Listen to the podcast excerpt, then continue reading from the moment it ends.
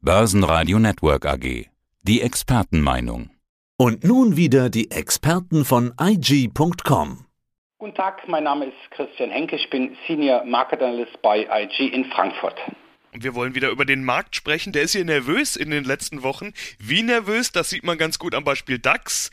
Da hatten wir in dieser Woche schon ein neues Rekordhoch, aber direkt am Folgetag ist er so abgerutscht, dass er unter die wichtige psychologische Marke von 15.000 geschaut hat. Die hat ja jetzt gehalten äh, und der DAX beruhigt sich wieder etwas. Aber wie geht's weiter? Neue Rekorde oder doch Konsolidierung? Christian, wie ist die Lage aus deiner Sicht? Naja, momentan sieht es doch eher nach einer Konsolidierung aus. Wir haben es nicht geschafft, das alte man muss sagen, alte Allzeithoch bei 15.501 vom 16. April auf Schlusskursbasis zu überwinden. Und gerade das ist in der technischen Analyse sehr wichtig. Das heißt also, die Anleger, die Zuhörer und Zuhörerinnen, die sich auch die Charts anschauen, sollten immer natürlich beachten, dass solche Widerstände letztendlich auf Schlusskursbasis dann bezwungen werden. Das war nicht der Fall. Ja, die Quittung folgte nun mal ziemlich prompt. Und die Nervosität hat zuletzt zugenommen. Und auch das jüngste geldpolitische Protokoll der US-Notenbank Fed hat natürlich hier auch einiges bewirkt. Das heißt, die Anleger sind nervöser geworden. Die Angst, dass doch diese schöne Zeit des billigen Geldes doch vielleicht jetzt doch zu Ende geht, ja, macht nicht nur die Anleger nervös, natürlich auch den DAX. Und aktuell, bin ich ganz ehrlich, präsentiert sich der deutsche Leitindex auch ein wenig angeschlagen. Kurzum gesagt, Neuengagements könnten dann vielleicht dann gemacht werden, wenn wir wirklich mal die 15.500 mal so richtig schön nachhaltig auf Schlusskursbasis halt überwinden können. Und ansonsten muss man mit dieser Nervosität weiterhin rechnen. Was muss man sich da dann anschauen? Eben diese 15.000 oder ist das alles rein psychologisch? Ja, die 15.000 ist eine runde Zahl, ist eine psychologische Zahl und wir haben ja schon auch in der Vergangenheit gesehen, wir haben auch darüber auch schon das ein oder andere Mal darüber gesprochen, dass gerade diese runden Zahlen sehr, sehr genau natürlich äh, beachtet und beobachtet werden. Ob das jetzt zuletzt die 14.000 Punkte Marke war oder davor die 13.000 Punkte Marke. Diese runden Zahlen, das sind einfach nur psychologische Zahlen, aber trotzdem spielen diese bei den Anlegern doch eine sehr große Rolle.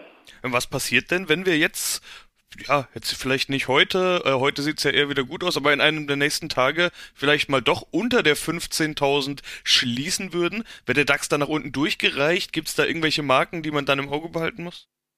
Naja, man muss eigentlich doch momentan sagen, dass wir, gerade wir beide jetzt, äh, auf einem sehr hohen Niveau jammern. Wenn wir uns anschauen, wo her ist der DAX gekommen, welche Strecke hat der DAX hinter sich gelegt, dürfte es nicht überraschen, wenn der DAX mal eine Korrektur startet. Und was wir jetzt auch so in den letzten vier Wochen, fünf Wochen gesehen haben, das war ja noch keine richtige Korrektur. Das heißt also, wenn wir uns mal so eine Marke anschauen, also unter 15.000, ich würde schon sagen, also unter 14.700, da würde ich mich vielleicht dazu hinreißen lassen, von einer Korrektur zu reden. Korrekturen gehören einfach dazu. Was natürlich jetzt zu beachten ist, jetzt mal abseits von der Chartanalyse, ist ganz einfach natürlich das fundamentale Umfeld. Die Inflationssorgen, sind die berechtigt? Ist das jetzt wirklich ein neuer Trend? Werden wir jetzt auch in den kommenden Wochen und Monaten weiter steigende Inflationszahlen sehen? Das heißt, die Preise steigen weiter. Oder war das jetzt nur ein sogenannter Basiseffekt? War das also nur ganz kurzfristig? Das, glaube ich, wird die Märkte, das wird auch den DAX in den kommenden Wochen begleiten und letztendlich auch prägen keine Korrektur, aber sehr wohl Konsolidierung sehen wir an den US-Börsen. Der Dow Jones, der hat ja auch im Mai schon Allzeithochs gesehen, ja, aber in den letzten Tagen ist er eher auf Rückzug. Wie sieht's hier aus? Naja, auch hier muss man sagen, jammern auf sehr hohem Niveau. Also der Dow Jones Industrial hatte am 10. Mai, am Montag, den 10. Mai, ein neues Jahreshoch bzw. Allzeithoch markiert. Und wenn wir uns da diesen Kursverlauf, den Chart anschauen, punktgenau ja, die obere Trendkanallinie leicht überschritten. Das heißt also, hier war eigentlich erst auch mal das Aufwärtspotenzial mehr oder weniger auch ausgereizt. Kurz darauf ging es dann auch abwärts. Aber auch hier muss man ganz einfach sagen, dass der Dow Jones doch aktuell in relativ engen Bahnen verläuft. Eher seitwärts, natürlich schon in den letzten Tagen ein bisschen abwärts, aber letztendlich, solange der Dow Jones nicht unter 33.600 fällt, ist eigentlich alles in Ordnung. Also in dem Bereich verläuft zum Beispiel beispielsweise auch die 55-Tage-Durchschnittslinie, also auch sehr äh, gut und auch sehr von den meisten Anleger beachtet. Also wie gesagt, es ist hier alles noch in Ordnung. Schlimm wird es dann für den Dow Jones, wenn wir unter die 33.000 Punkte Marke fallen, also so eine halb psychologische Zahl würde ich mal sagen, dann könnte es nochmal abwärts gehen. Aber auch hier muss man ganz einfach sagen, gerade die amerikanischen Märkte, die in den letzten Wochen, aber Monate den Rest der Welt outperformt haben, immer neue Jahreshoch, immer neue All-Time-Highs äh, markiert haben, da ist es einfach auch mal an der Zeit, ja, dass diese Märkte mal korrigieren. Ja, und das sehen wir definitiv an der Nasdaq. Da liegen die letzten All-Time-Highs schon einige Wochen zurück und seitdem ging es mehr oder weniger nur bergab. Könnte es da generell mal vorbei sein mit Rekorden, sondern jetzt eher rückläufig zugehen? Ja, das Problem ist, was wir in den letzten Wochen sehen, dass gerade Technologiewerte nicht allzu gefragt sind. Das ist nicht nur ein Problem, was wir an der Nasdaq sehen, das sehen wir auch hier in Deutschland, das sehen wir auch in Europa, wenn wir uns mal den Stock 600 anschauen, der nun mal, wie der Name verrät, 600 Werte beinhaltet. Da ist gerade auch der Subindex Technology auch gerade so ein bisschen auf Abwägen, nämlich nach unten. Also es ist generell ein globales Problem, was wir haben, dass die Technologiewerte nicht gefragt sind. Das hat natürlich auch mit der Inflationsangst, das hat auch natürlich mit dem Anstieg der US-Renditen zu tun. Beim Nasdaq 100 hat sich im Gegensatz zum Dow Jones oder zum noch breiteren S&P 500 die Situation zuletzt doch ein wenig zugespitzt.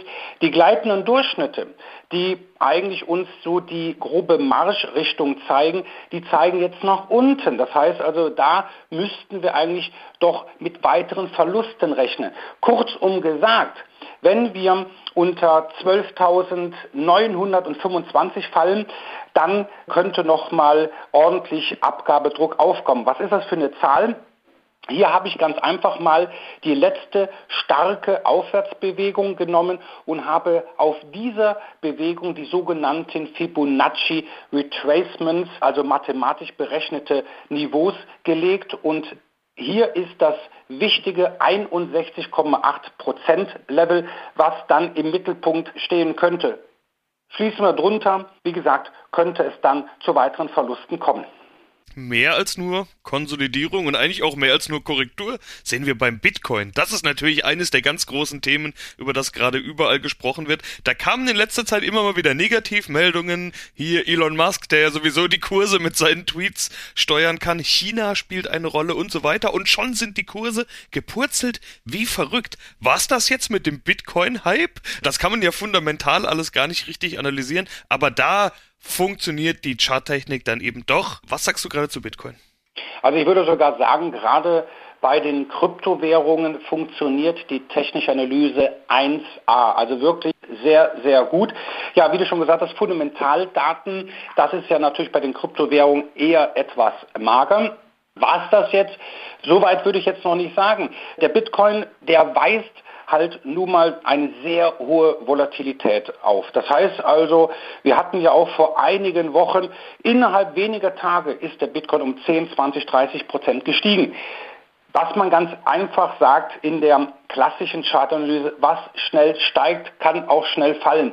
Und das sehen wir aktuell beim Bitcoin. Natürlich die Nachrichten sind nicht gut. China grätscht dazwischen, ja auch natürlich der Vorstandsvorsitzende von Tesla. Das sind natürlich alles fundamentale Gründe, die den Abwärtstrend jetzt zuletzt beschleunigt hat.